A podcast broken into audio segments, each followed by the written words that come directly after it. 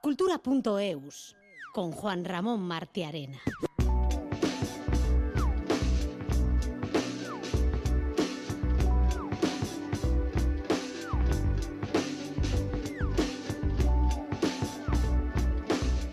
Hoy comenzamos hablando de premios, de la segunda edición del premio Xavier Sáenz de Gorbea a la dedicación artística que este año ha sido para el pintor donostierra Juan Luis Goenaga. Se trata de un premio otorgado por el Museo de Bellas Artes y los familiares del historiador y crítico de arte Guechotarra. También hablaremos del preestreno esta tarde del documental sobre Micaela Portillo, una mujer pionera que rompió barreras en la ciencia y la investigación en Álava. Este documental es el colofón del centenario de la historiadora, pedagoga, antropóloga y divulgadora alavesa. Hablaremos también, entre otros temas, del Festival 150 gramos que comienza hoy en Gasteiz, del disco conjunto de Utsun y Gel Trio y de Amur, la obra del grupo Marie de Jong que vuelve a la sala BBK de Bilbao por Navidad. Charlaremos además dentro de muy pocos minutos con el director de la compañía, Joaquín Oregui.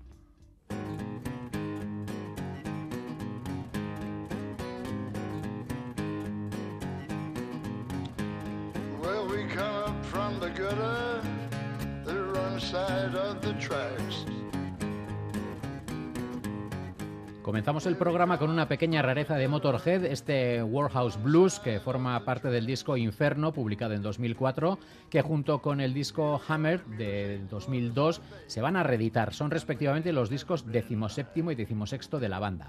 Hammer está, estará disponible en formato CD, mientras que Inferno también estará eh, eh, disponible en una edición en doble LP de vinilo de color naranja, a la venta el 17 de febrero. Comenzamos Cultura.eus, un programa posible gracias a la labor técnica de Paula Asensio y Xavier López, el trabajo en la producción de Ainara Ortiz y el de todo el equipo de redacción. Even after 30 years. Cause we come blazing like a shooting star, and we'll light you up real good. We we gonna hit you like a flash of lightning, just like a bad boy would. Make your name.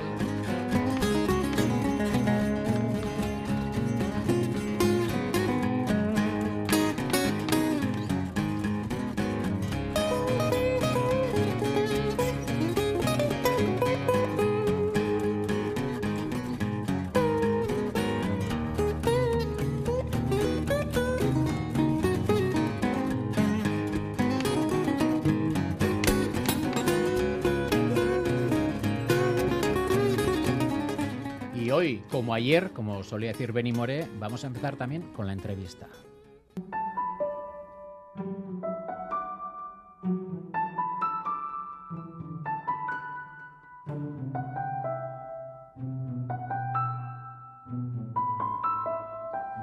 Antes de iniciar este espacio de diálogo, una noticia casi casi de última hora.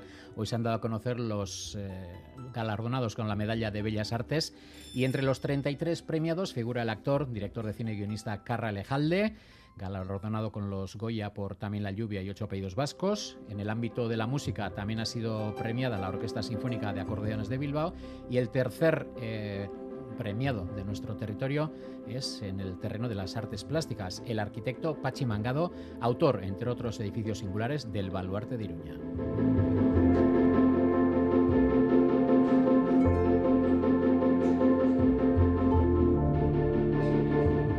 Lo decíamos ahora mismo en la portada. Vamos a hablar de Amour, la obra de la compañía Mary de Jong que vio la luz hace siete años, se estrenó hace siete años, pero estas navidades vuelve a la sala BBK de la capital vizcaína. Amour vuelve a Bilbao, avalada por 200 funciones y más de media docena de premios, entre otros el FETEN en 2016 al mejor espectáculo y el MAX al año siguiente al mejor espectáculo infantil o familiar. Amour es una obra dirigida a toda la familia y que nos hace reflexionar sobre la delgada línea que existe entre el desapego y el amor incondicional, un canto a la diversidad. Amour vuelve a casa por Navidad y cerrará esta semana la programación anual de teatro familiar de la sala BBK con funciones mañana, el jueves y el viernes.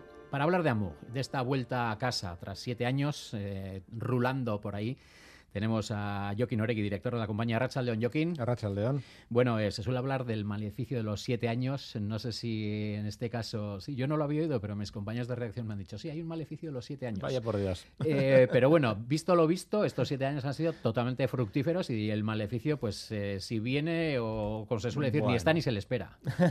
pues a- aquí estamos, como si fueran pocos los que tenemos encima. ¿no? Bueno, pues, pues con mucho ánimo y con muchas ganas de volver y, con, y, con, y viendo además que, que todavía eh, Amur tiene músculo aquí en Bilbao, porque me acuerdo que lo, lo estrenamos hace siete años en, en el Arriaga con cinco funciones, con mucho público.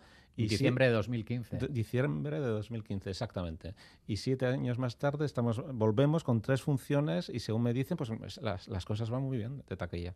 Oye, eh, han pasado siete años desde aquel estreno en La Riaga, que según tengo entendido no habéis pisado Bilbao, habéis pisado casi todos los rincones del mundo, no habéis estado en Bilbao. ¿Qué supone esa vuelta con el público de casa? ¿Responsabilidad, nervios? Pues claro, hay gente que todavía no ha visto a Mug, a pesar de haber, eh, como decimos, rulado por todas partes.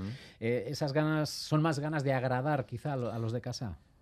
Bueno, eh, nosotros ve- veíamos que, que Amur eh, efectivamente era una bola que se estaba haciendo grande, eh, que había partido de aquí, que fue una apuesta muy importante por parte de la Riaga también, porque es una coproducción, eh, una cosa de gran formato que pensábamos que no iba a tener tantas funciones como las que ha tenido después y que era una oportunidad única pues para toda esta gente que nos decía, "Jo, pues yo no la vi en su día, qué ganas, qué ganas. Pues bueno, pues aquí estamos, a- volvemos a casa por Navidad como y, y con muchas ganas de repartir amor y sobre todo pues, pues lo que contamos en la historia, ¿no? Pues tolerancia y respeto. ¿no? Mm. Oye, eso te, te quería decir, ¿no? al hilo de lo que decías. eh, después de 200 representaciones, ¿no? Allá por 2000, 2000 allá por 2015, ¿quién nos iba a decir, ¿no? Que iba a ser una de las obras eh, más longevas de, de los últimos años del teatro vasco, ¿no? Pues, eh, pues sí, pues eh, desde luego no salimos con esa idea, porque era de formato grande y el, el teatro infantil pues siempre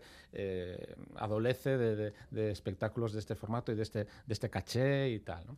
Y creíamos que, bueno, pues por su envergadura iba a ser difícil moverlo. Pero bueno, funcionó, gustó mucho y, y gracias también a los premios, que son una, una especie de escaparate ¿no? que, te, que te ponen ahí, eh, bueno, pues, pues ha conseguido hacer un montón de, bastantes más de 200 funciones y acabamos de estar ahora, por ejemplo, en, en septiembre, pues eh, venimos de, de Colombia, ¿no? Por ejemplo, haciendo ahí una girilla. Oye, eh, tú escribiste el texto de Amug, una obra que defines como un canto al encuentro entre diferentes, que habla sobre amarse y sobre enemistarse y sobre cómo el paso del tiempo influye en ambos sentidos. ¿no?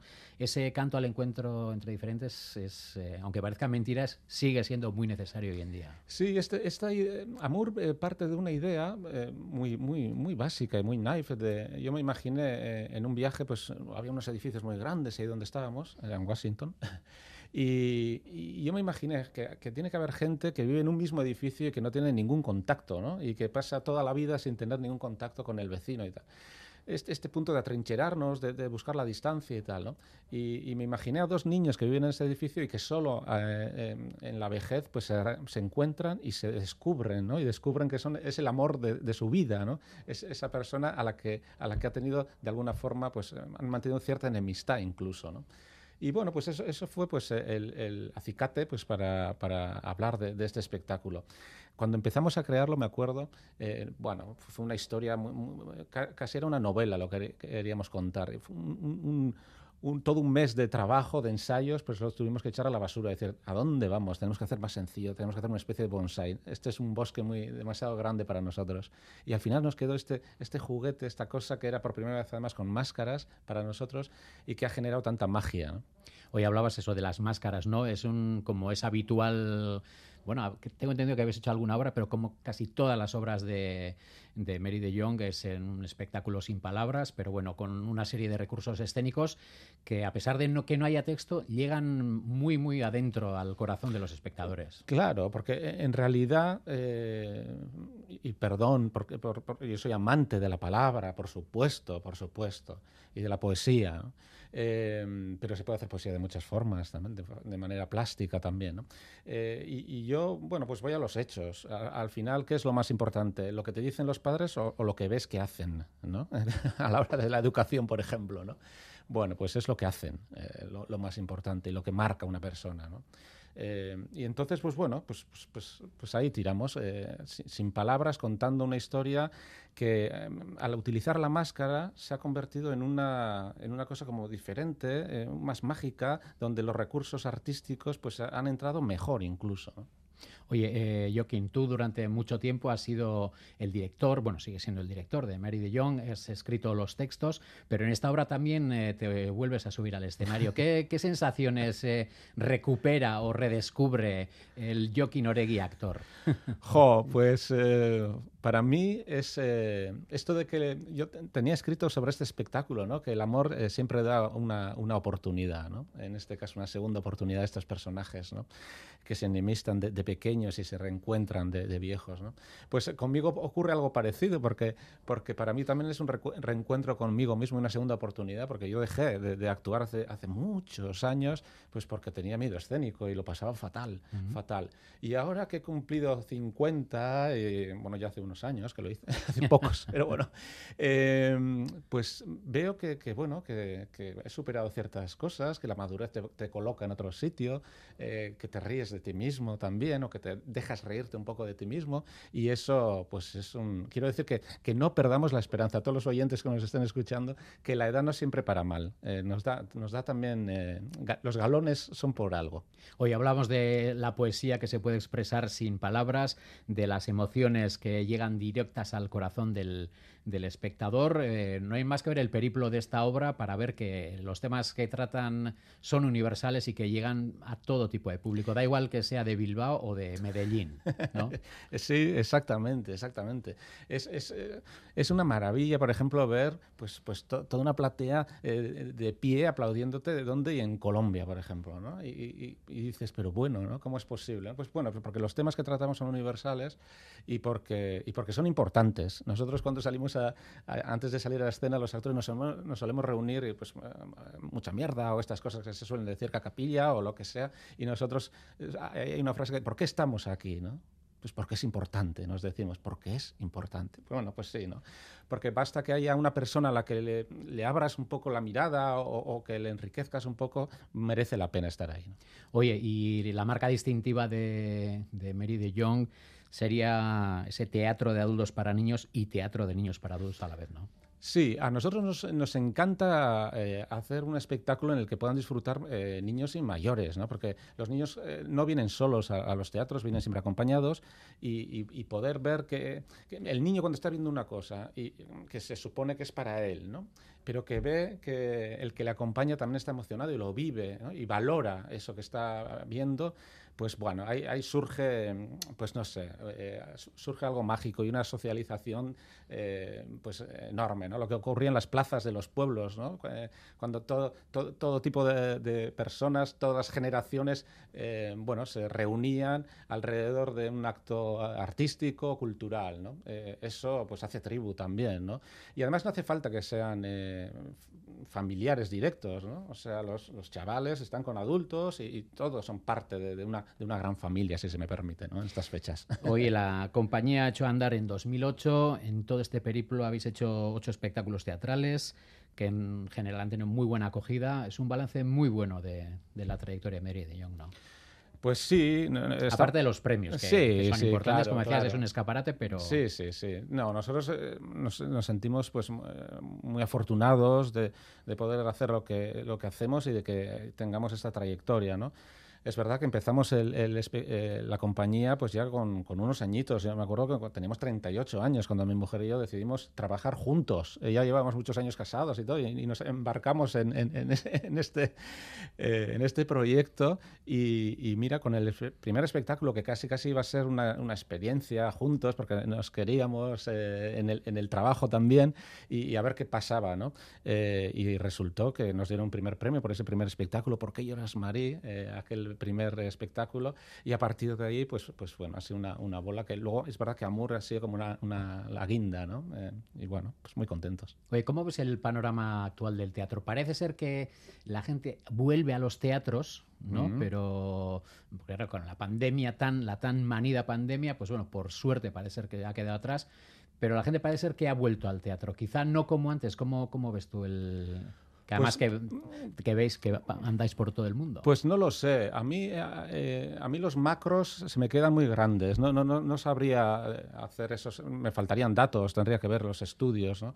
Pero yo percibo que sí, que por lo que escucho a la gente de los teatros, eh, pues que la gente se está volviendo a animar, los teatros se vuelven a, a- a llenar, o bueno, cada vez va, va- va más gente, y, y eso es una buena noticia, por supuesto. Yo creo que además eh, la gente necesita del encuentro. Es verdad que, que lo digital pues eh, lleva lo individual y nos, nos aísla del otro, ¿no?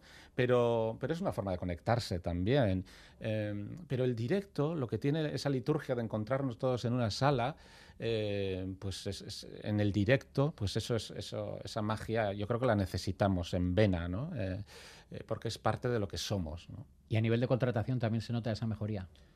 Bueno, eh, nosotros no nos podemos quejar. Eh, es verdad que ha habido unos momentos de incertidumbre eh, y hay mucha gente que, lo, ha pasado y lo, va a pasar mal, seguramente. Pero yo, no sé, toco madera. Espero que las cosas vuelvan a, a la prepandemia, ¿no? Donde las cosas pues iban bastante bien, iban, bastante bien. Y, y apuntaba a que, a que a que la gente pues eh, se animaba a ir al teatro y a participar del teatro. Oye, en la actualidad Mary de Jong tiene, aparte de Amour, otras tres obras girando, Ama, Click y Estrella. ¿Tenéis alguna otra en fase de creación? Pues sí, nosotros solemos eh, crear eh, cada dos años un espectáculo y ahora eh, vamos a sacar un espectáculo para, por primera vez vamos- nos vamos a adentrar en la danza junto al colectivo, dos colectivo de Bilbao eh, y, y lo vamos a estrenar en febrero. Es un espectáculo con dos bailarines y no diría que es exclusivamente danza, yo diría que es danza-teatro, pero tiene bastante más de danza, cosa que me, que me agrada mucho. Eh, le tenía muchísimas ganas a, a la danza, a esa plasticidad y esa, esa otra eh, forma de, mm, de hacer poesía. ¿no? Bueno, pues eh, Joaquín Oregui, muchas gracias. Vamos a recordar que las funciones son mañana, pasado mañana y el viernes en la sala BBK A las seis de la tarde. y todavía quedan entradas, aunque Sí. hay muy buena aceptación. pero- Sí, sí, sí, sí, aún quedan entradas. por lo tanto, el que en siete años no haya podido ver el- la gente de Bilbao que no se haya querido mover o que, que no haya querido, pero ahora sí le apetezca, pues que sepa que, que tiene tres días para, para ver esta gran obra. Gra Joaquín, muchas gracias por estar con nosotros y hasta la próxima. Gracias a vosotros.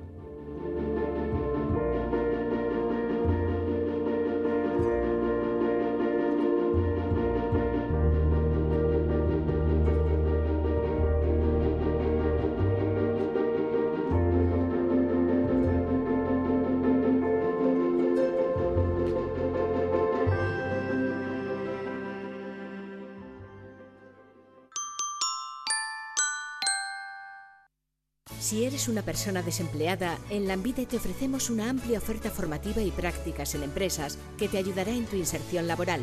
Infórmate en la web de Lambide, Departamento de Trabajo y Empleo. Gobierno Vasco. Euskadi. Bien común. Feria de Artesanía de Donostia. Artesanos y artesanas que trabajan y diseñan para ti.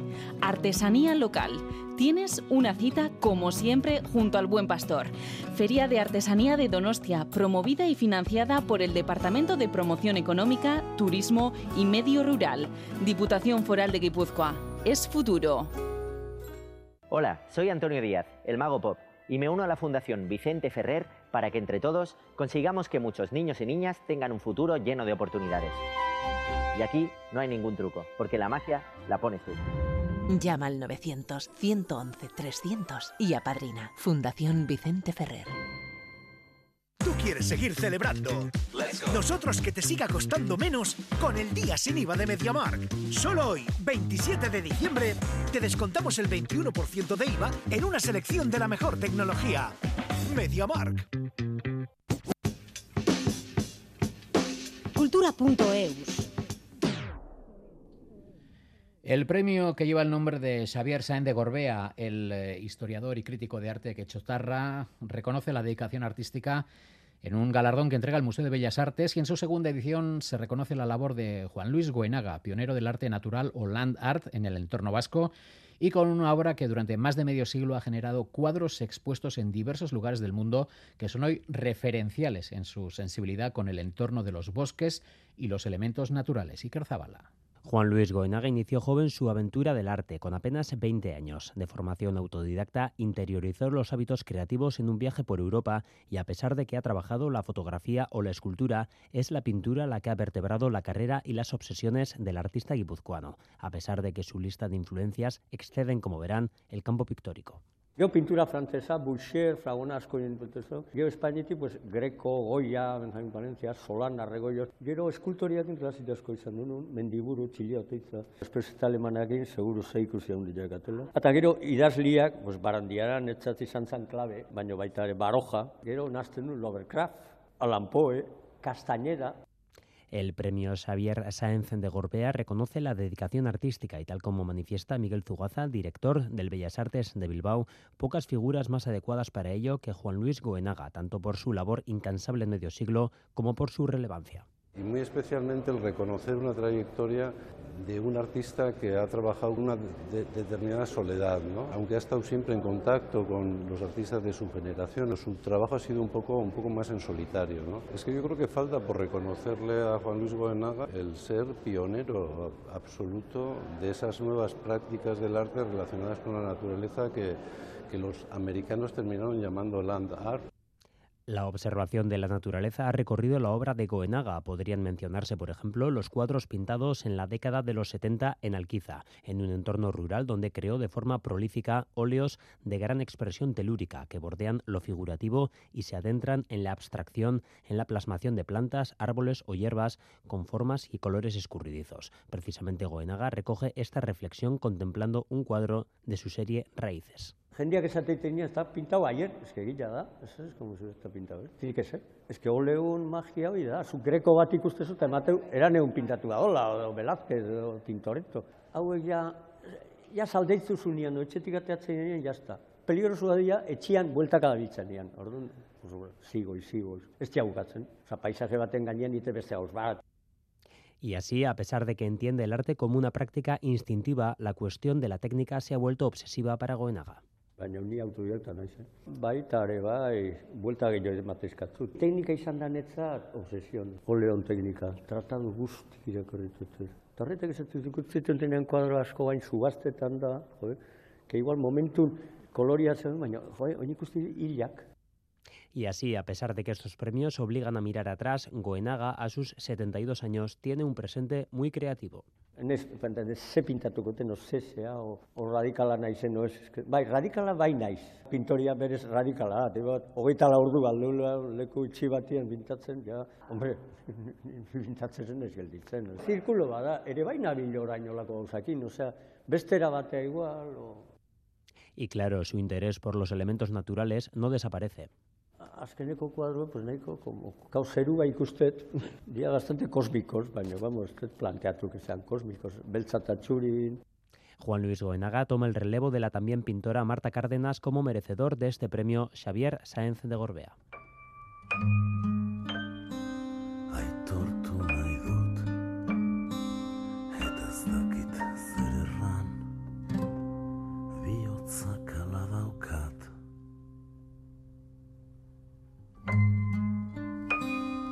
Gasteiz va a coger esta tarde el preestreno del documental sobre Micaela Portilla, una mujer pionera, historiadora, investigadora, divulgadora y profunda conocedora del patrimonio arquitectónico y artístico de Araba.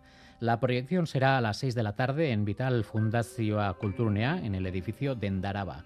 Este audiovisual es uno de los actos programados para conmemorar el centenario del nacimiento de Micaela Portilla, que fue el pasado mes de julio. Miquel Saez. El documental pretende ser un homenaje a una mujer pionera que dedicó su vida a investigar y a dar a conocer el patrimonio de Araba. Así nos lo explica Juan Ibarrondo, autor del trabajo y sobrino de Portilla. Por un lado es un homenaje a la figura de mi tía, Micaela Portilla, en todas sus facetas, ¿no? Sobre todo, fundamentalmente, queremos mostrar pues, su vida más personal, su vida, algunos aspectos, facetas de su vida personal y también, desde luego, pues su trabajo, ¿no? Es un trabajo pues eh, imprescindible para cualquiera que se quiera acercar a la historia de nuestro territorio. Un trabajo de investigación historiográfico y divulgativo con el que rompió barreras en un mundo dominado por los hombres. Yo creo que esa es una de las claves del, del documental. Ten en cuenta una mujer de origen humilde que además le toca lidiar en una época especialmente negativa contra las mujeres, como fue el franquismo, ¿no? Para acercarnos a la figura de Micaela Portilla, el documental nos propone un viaje a través de todo el territorio alavés. Hemos querido mostrar algo que, que yo creo que también está muy unido a la figura de Micaela, que es el propio territorio alavés, ¿no? Que quizá incluso las propias personas que vivimos aquí no lo conocemos lo suficientemente y desde luego otras personas también del resto de Euskal Herria, pues yo creo que, que no lo conocen, ¿no? Invitamos a un viaje a través de la vida de Micaela. Decimos a veces que Micaela nos cuente la historia, el paisaje y el patrimonio a la vez. Un recorrido en el que el testimonio de sus gentes cobra un protagonismo especial. Cuando hemos recorrido Álava para filmar pues ese patrimonio, esos paisajes, nos hemos encontrado también con esas gentes que en muchos casos conocieron o bien habían oído que había pasado por ahí Micaela Portilla y siempre había dejado un rastro, pues eso, de alegría, de generosidad, de bondad. El público en general podrá ver el documental en enero durante varios días en los cines Florida de Gasteiz y más adelante se llevará a todas las cuadrillas del territorio. A partir de ahí haremos, vamos a hacer una gira por Araba, por los pueblos de Araba y ahí, pues no sé exactamente, todavía no tenemos fechas, pero la idea es por lo menos en cada cuadrilla que haya una proyección. ETV también tiene previsto emitir el audiovisual sobre Micaela Portilla.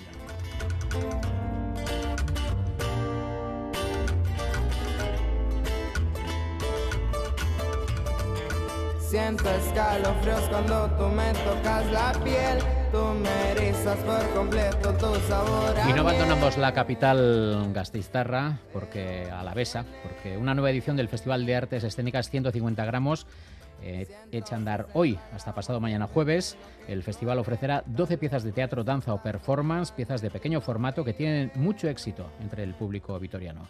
El festival celebra su decimoprimera edición y vuelve a celebrarse en el Centro Cultural Montermoso. Por allí pasarán compañías como Pez Limbo, encargada de organizar el festival, Sleepwalk Collective, Producciones Kepler o Lucía Marote, Mailo Driozola. El Festival de Artes Escénicas 150 gramos es ya todo un clásico en la Navidad gasteiztarra.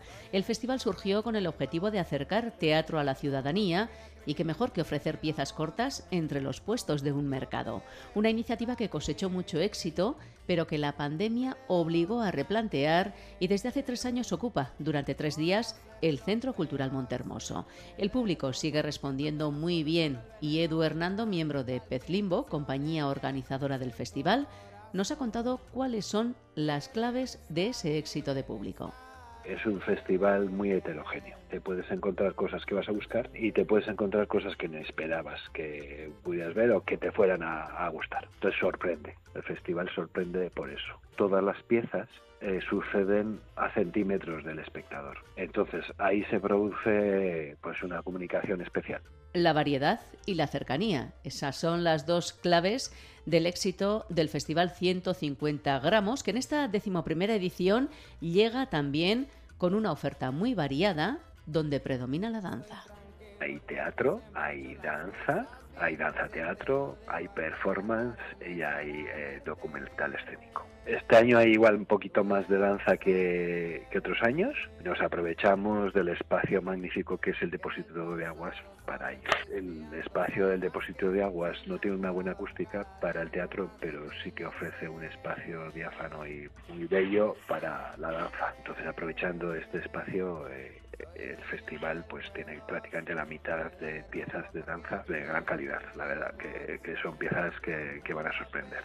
Compañías como Sleepwalk Collective, la propia Pez Limbo, Infierno Producciones, Collective Troika o Eva Alonso Martínez ofrecerán sus piezas de pequeño formato, de unos 25 minutos de duración, dentro del festival de este año. Serán 12 en total, 4 cada día, y el público puede elegir cuántas quiere ver.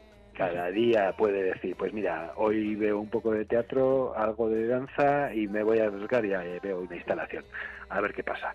Y al día siguiente, bueno, hoy solo tengo poco tiempo y veo una pieza de danza. Y al día siguiente se anima y va con su amiga y dice, pues nos vemos todo. Así que te puedes hacer tu menú. Las entradas sueltas y los abonos están ya a la venta en el propio Centro Cultural Montermoso y a través del correo electrónico abonos150gr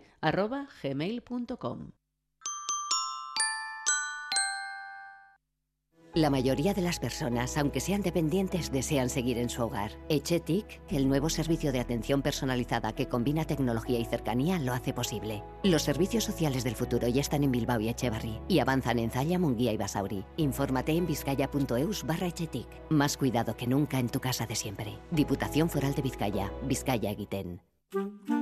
La magia llega al Teatro Arriaga. Maglari, uno de los ilusionistas más prestigiosos, trae su show lleno de sorpresas y buen humor. El televisivo mago que ha triunfado con su programa de Netflix y ha dirigido un espectáculo del mago pop viene a Bilbao por Navidad. Maglari Live, 29 y 30 de diciembre en Bilbao. Compra tus entradas en taquilla o en la web del Teatro Arriaga. ¿Qué fue primero, la manzana o el manzano? ¿Quién sabe, verdad? Lo que sí sabemos es que manzana es Petritegui y Petritegui es manzana. ¿Conoces toda la gama de nuestras bebidas elaboradas a partir de la manzana? Denominación de origen, ecológica, zumo, cider. Ven a Petritegui y disfruta del fruto de nuestro trabajo. Porque Petritegui es manzana. El 28 de mayo es día de elecciones. Si resides en España y eres nacional de otro Estado de la Unión Europea o de un país que haya suscrito acuerdo de reciprocidad, puedes votar en las elecciones locales. Para ello debes figurar en el padrón municipal y manifestar la voluntad de votar. Consulta en tu ayuntamiento y sigue las instrucciones enviadas por la Oficina del Censo Electoral. Encontrarás toda la información en el 900-343-232. Ministerio del Interior. Gobierno de España. Cultura.eus.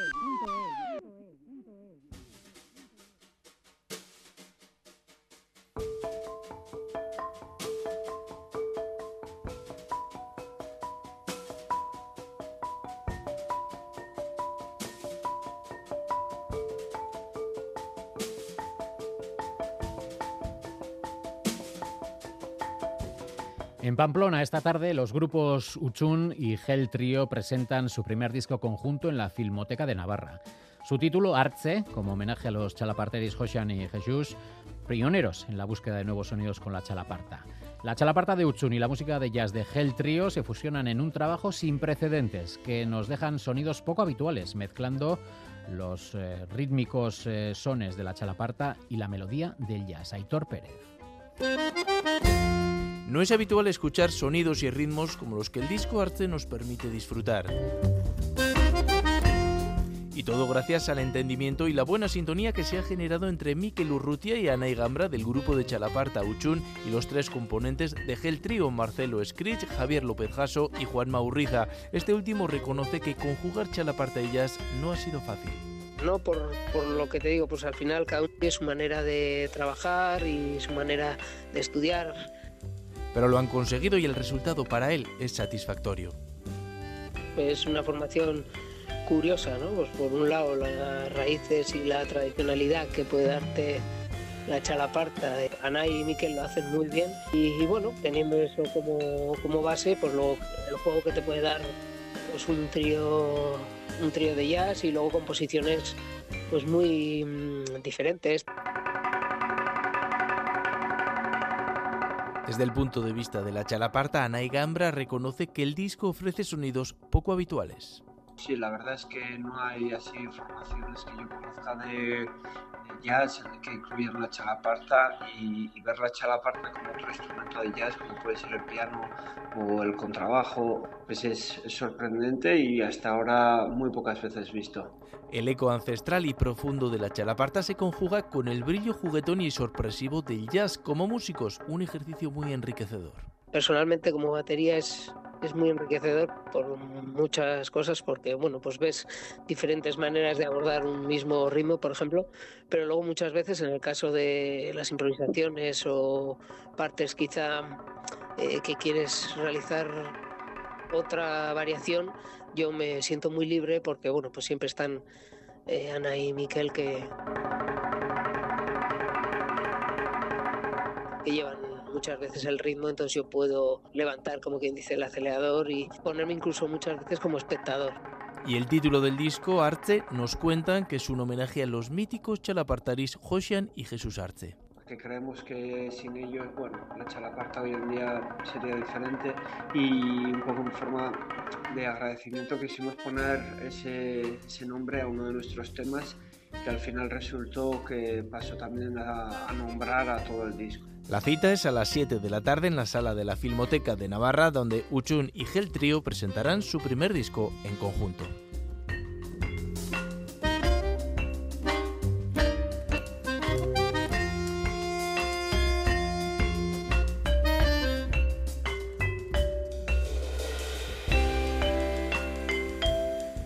Hola Turquía, corresponsal de esta casa en Pekín, publica su primera novela y se ubica para ello en los días en los que trabajaba no en la capital de China, sino en Moscú. El gélido invierno ruso es el telón de fondo de El Búho de Ravel, que se construirá por una parte al ritmo de las melodías de música clásica que interpreta su protagonista al piano, Iker Zabala.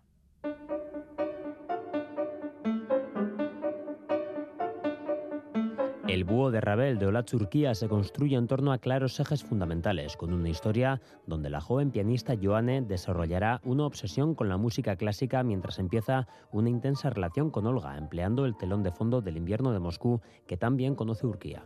Quería intentar describir psicológicamente a varios personajes muy distintos. Es una novela bastante multicultural. Aparte de eso he querido contar el proceso de la protagonista en relación con la música clásica. Se describen las relaciones entre varias personas más bien complejas, pero el tema principal diría que es la música clásica y también una especie de oda a Moscú.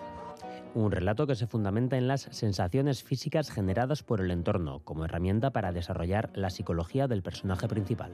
Una amiga me dijo, por ejemplo, que le parece bastante impresionista. Intento transmitir detalles como sensaciones físicas por el frío. No tiene nada que ver el invierno de Moscú y el invierno de aquí. Y me parece que en contraste con, por ejemplo, por ese frío se puede sentir o se puede apreciar más el calor que viene después. Entonces es una novela un poco de contrastes, de sensaciones que se hacen más intensas porque existen esas sensaciones paralelas. Las lecturas más políticas no son el núcleo a pesar de que la realidad rusa está inevitablemente presente. También he intentado describir un poco varios aspectos sociológicos de Rusia, por ejemplo la homofobia, etcétera, pero no es muy político lo que cuento. Hola Turquía es actualmente corresponsal de ITV en China. Esta novela está escrita antes. El primer borrador data de hace siete años, cuando Urquía residía precisamente en Moscú. Llama la atención que la protagonista de la novela viaja de Donosti a Moscú, su ciudad natal. Es un viaje similar al que realiza la propia Urquía.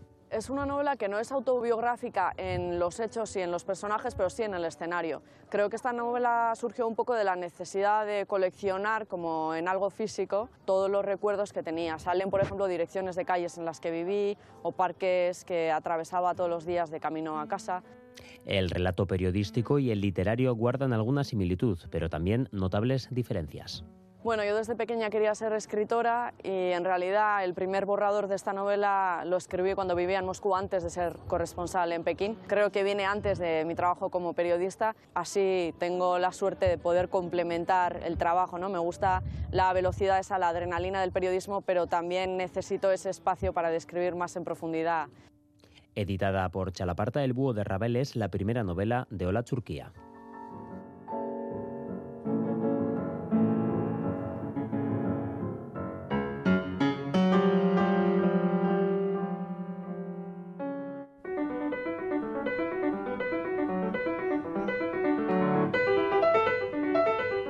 En Araba, dos trabajos universitarios sobre el fomento del euskera en la familia y entre los niños han logrado las becas Enrique Kenner. Las ayudas promovidas por la Diputación Foral del Territorio y la UPV han sido otorgadas a Anne Gaña y Miquel Garciarena, estudiantes de la Facultad de Estudios Vascos. Miquel Saez. La estudiante de estudios vascos Anne Gaña ha obtenido una de las dos becas Enrique Kenner. Durante los próximos meses va a analizar familias de Gasteiz con padres y madres euskaldunes. El objetivo de esta investigación es conocer los detalles y las características de la transmisión de la lengua en estos núcleos familiares. Gaur egungo gazteizko testu inguruan, guras euskalistunez osaturiko familietan, ba euren seme alabak, euskaraz, gaztelaniaz, en e, inglesez sozializatzeko dituzten hizkuntza politika gaztertzea. Hiru hizkuntza hoietan, ba gurasuek e, euren aurrak sozializatzeko dituzten e, ideologiak, praktikak eta estrategiak izango dira aztergai. La segunda beca ha sido para un proyecto que pondrá el foco en la Facultad de Educación de la capital alavesa. Miquel Garzarena investigará los valores y actitudes en torno al euskera que tienen los estudiantes de esta facultad y futuros profesores. Se trata de obtener una información que puede ser muy valiosa para mejorar la formación de las próximas promociones. Hau egoera izanik, e, gero unibertsitatean ditugun ikasgaietan eta nola e, baliatu ditzakegun ikasleek dituzten indarguneak, e, abileziak, eta baita ere non dituzten oztopo handienak, eta hor ba, euskararen hizkuntzara biheraren oztopo diren, ba, tasun edo ezaugarri horiek hartuko gerituzke kontuan e, hobetu ahal izateko. Desde la Universidad del País Vasco destacan la importancia de estos trabajos para profundizar en el conocimiento del euskara. Eider Goñi, directora de Euskara del campus de Araba. Ezagutza beharrezkoa da. E, datuetan oinarritutako ezagutza behar dugu aurrera egiteko alik eta modu eraginkorrenean eta ziurtasunez, ez, aurrera pausuak eman alizateko. Las becas Enrique Kenner las impulsa la Diputación Foral de Araba, una iniciativa que persigue un doble objetivo, tal y como explica la directora foral de Euskara, Lesuri Ugarte. Lurraldeko euskararen ezagutzera aberastera datozelako, argi utziaz, euskarak araban baduela non ernaldu eta fruitu emankorrak eman. Egitasmoak badu bestelako alderdi aldarrikatzaileago bat. Enrique Kenner ikerkuntza bekek omenaldi xume bat izan nahi dutelako euskaltzale eta euskalgintzako erreferente bati. Lesuri Ugarte ha destacado asimismo que estas investigaciones sirven para transmitir el mensaje de que en Araba también se contribuye activamente al impulso del euskera. Cultura.eus Bueno, hoy es martes, hoy es martes y toca hablar de libros y literatura en eh, cultura.es y para ello está con nosotros ya nuestra insigne experta Patricia Millán. Arrachaldeo, muy buenas. ¿Qué tal las muy navidades? Bien, muy cansadas, pero Sí. bueno, toca, es lo que toca. Eres una de las pocas personas que no tiene vacaciones. Eh, todavía no, tendré Todavía. un poquito más adelante que el resto.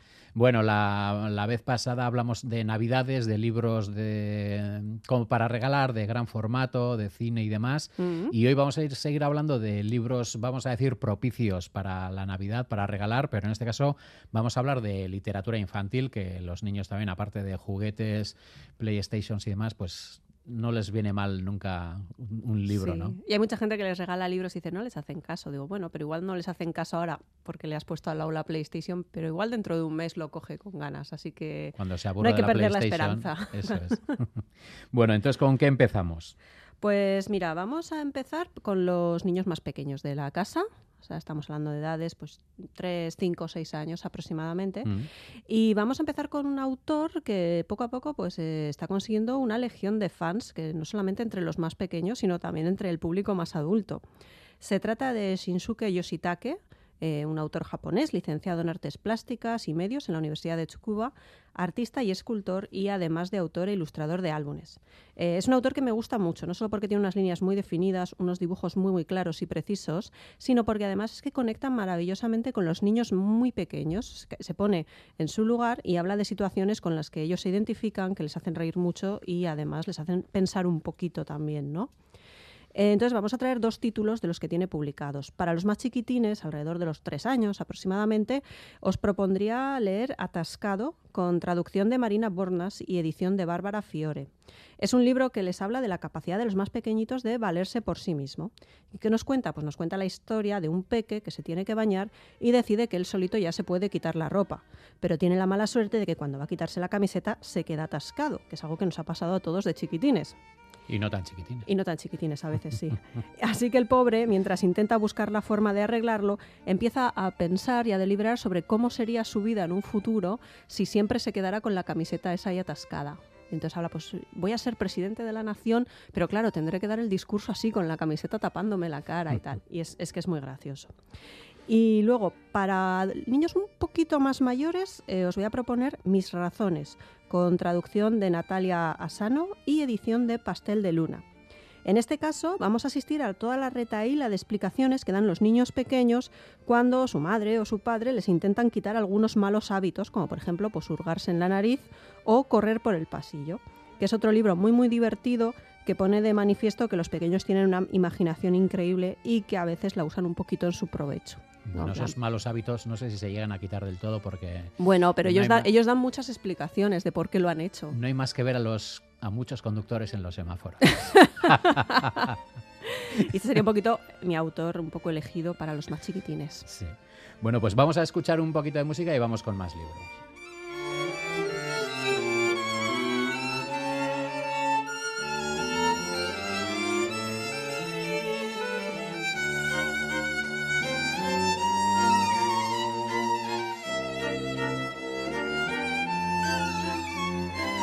Bueno, y ahora vamos eh, a libros para un público lector independiente. Cuéntanos. Sí, vamos a hablar un poco de libros pues para niños un poco más mayores que más o menos ya se apañan leyendo solitos, aunque puntualmente haya que echarles un cable. Vamos a movernos, no sé, pues entre los 9, los 12 o 13 años, aunque yo siempre os digo que bueno, los libros que traigo los he leído yo y a mí me parecen fascinantes, con lo cual si algún alumno, algún, perdón, algún adulto se anima, eh, adelante, ¿eh? o sea, no, no, dejéis de leerlos. Que también suelen ser un poco orientativos, ¿no? Eso de, no, libros entre 9 y 13, igual lo coges entre manos una tarde y, ah, pues oye. Y te lo pasas estupendamente.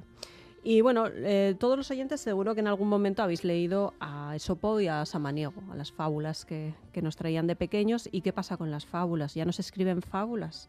Pues bueno, George Sanders eh, parece que quiere rescatar ese género con Zorro 8. Zorro 8 es una fábula de tintes ecologistas donde un zorro nos, nos narra sus vicisitudes en sus primeras incursiones forzadas al mundo humano. Y son forzadas porque el ansia de la civilización está relegando a especies animales y vegetales a la nada, haber reducido sus hábitats y ser incapaces de encontrar alimento y subsistir. Zorro 8, que se llama así porque en la manada hay más zorros y cada uno tiene un número, ha aprendido a hablar humano, sin H, como dice él, humano, eh, observando a diario una familia feliz a través de la ventana de su salón, y parecen buena gente, pero va a tener que aprender por las malas que no todos los humanos son así de simpáticos. Habla humano sin prestar mucha atención a la ortografía, pero aún así se las ingenia para contar cómo encontró un triste final su mejor amigo, Zorro 7, el que siempre le apoyaba en sus ideas de bombero, al igual que el resto de su manada. Esta pequeña fábula, porque es un libro muy chiquitín, hay muchísima sensibilidad, hay emociones contenidas, vistas desde la mente de un animal, que a veces es un poco vistas desde la mente de un niño, ¿no? de un niño pequeño, con mucha inocencia, que todavía tiene la opción eh, de entender las cosas por las buenas. Hay un sentido innato del bien y del mal y una incompresión de qué mueve el mal. ¿Es un cuento para adultos o para niños? Pues yo diría que un poco para ambos. Eh, los primeros van a constatar lo que ya saben, los niños van a aprender un poquito. Pero hay que tener en cuenta que, bueno, que la traducción es de Javier Calvo, la edición de Seis Barral, y en la traducción la ortografía está mal, está mal a propósito porque el que habla es el zorro, entonces el mm. zorro no sabe escribir bien, con lo cual yo lo recomendaría para niños que ya sean capaces de darse cuenta de que la ortografía está mal. Como mm. decía, pues por ejemplo, humano lo escribe sin H. Mm. Entonces, bueno, es un pequeño factor a, tener en cuenta, pero luego la historia es maravillosa. Bueno, y por la historia que nos cuentas también pues eh, tendrá su pequeña moraleja, como las eh, fábulas eh, a las que estábamos acostumbrados, como decías, de Samaniego. Sí, yo creo que sí, que es un poco que nos estamos cargando un poco todo. Eso es, o por lo menos para tomar un poco de conciencia, ¿no? Sí. Bueno, la segunda propuesta eh, nos confirma pues que el mundo del libro de las mujeres... Eh, han actuado siempre como tejedoras de redes. Eso es. Es el caso de las Packhorse Librarians, las bibliotecarias a caballo, que entre los años 1934 a 1943 se encargaron de llevar libros, revistas y folletos a los lugares más recónditos de las montañas Apalaches en Kentucky, en Estados Unidos. Estas mujeres del libro se enfrentaron a la intemperie para ganarse el sustento. Y eso fue posible porque la agencia WAP, que fue creada por el gobierno de Roosevelt, eh, fue una respuesta al elevadísimo paro y pobreza del crack del 29. A los hombres se les ofrecía trabajo principalmente en obras públicas y a las mujeres, aquellas que sabían leer y escribir, se les dio esa oportunidad de llevar la lectura a rincones muy recónditos, donde apenas, apenas había sustento, pero la letra escrita ofrecía no solamente ocio, sino también información útil para el día al día, compañía, noticias de los allegados y una ventana abierta a un mundo al que jamás se iba a poder acceder. Y todo esto nos lo cuenta Concha Pasamar en Bibliotecarias a Caballo, editado por A Fin de Cuentas. Eh, lo cuenta para jóvenes lectores con un estilo que recuerda mucho a las enciclopedias que leíamos de pequeños y mezcla datos y prosa poética y magia literaria, información y además lo ilustra ella misma con imágenes realistas, eh, montadas un poco a modo de recortes, unas sobre otras, componiendo viñetas y otras veces cuadros completos. Eh, este álbum me parece que es un grandísimo regalo tanto para jóvenes como para adultos que quieran descubrir esta historia de, de esas mujeres que durante 10 años llegaron a cubrir los sueños de casi un millón de usuarios y muchos de los cuales no iban a poder nunca permitirse tener un libro en propiedad. Oye, esto es, eh, la verdad es que es, mm, te, te, pones a imaginar mujeres a caballo repartiendo libros y encima sí. que, mm, con buena acogida, ¿no? Porque en los Apalaches siempre ha tenido esa mala fama de los rednecks, de la gente así un poco huraña, de ah, qué sí. bien es que te... Además eran editoras también, porque lo que hacían era Sí. recortaban los libros para crear libros nuevos con la información que ellas pensaban que les iba a servir a la gente. Pues Mm. tipo recetas de cocina o cosas de mecánica y demás.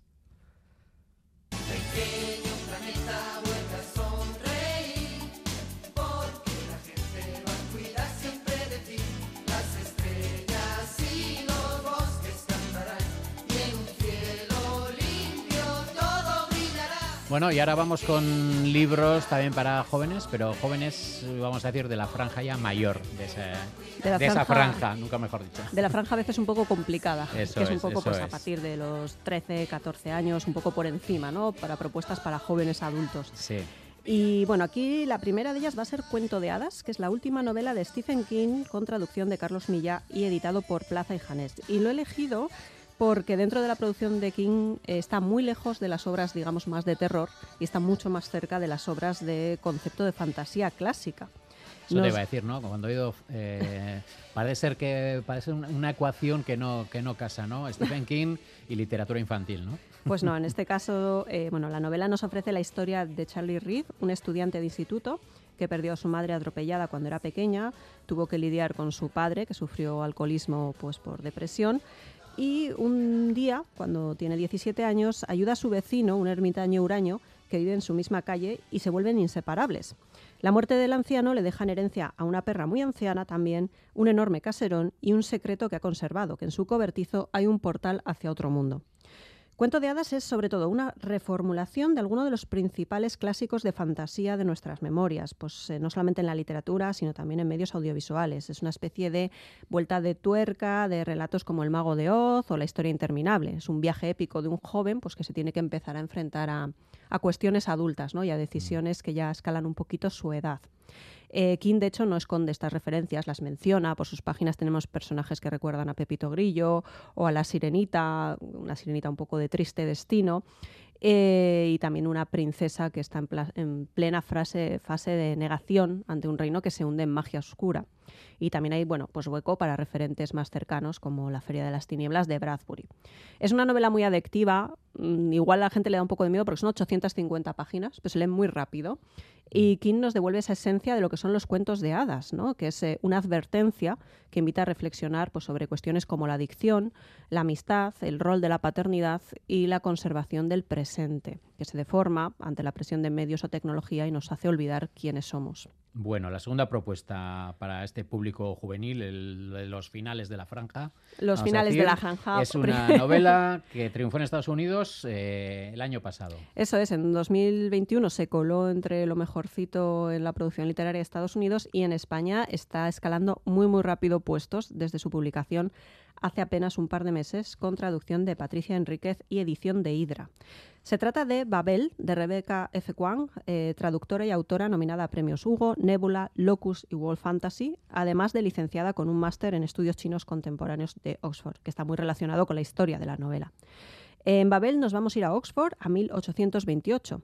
Allí acaba Robin, un huérfano eh, cantonés, alumno de Babel, que es el Instituto de Traducción de la Universidad, donde se descubren los secretos de las palabras y se aprende a usarlas para hacer magia con plata.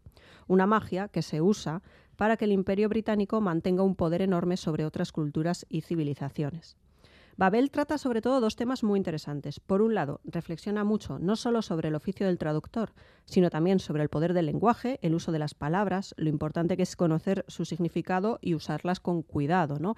Y este, esta información la traslada a un entorno mucho más juvenil y fantástico con elementos mágicos. Y la segunda cuestión es el colonialismo y las diferencias que se dan a veces entre quién tiene los recursos y quién se beneficia en realidad de ellos. Porque Robin es cantonés, eh, sus conocimientos de chino son muy preciados porque hay un ascenso de las nuevas lenguas orientales, pero quien está haciendo uso de ese poder son los británicos que están eh, oprimiendo a su pueblo.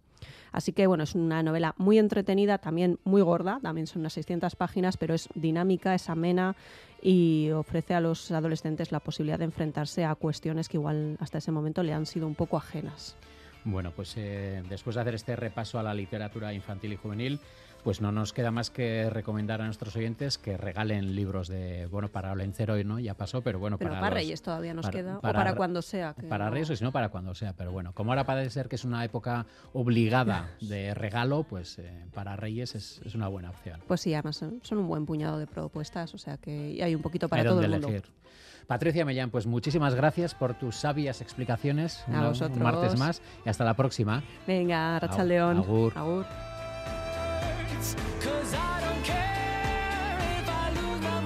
Y nosotros volvemos mañana a partir de las 3. Que pasen una feliz tarde. A Rachel de hoy.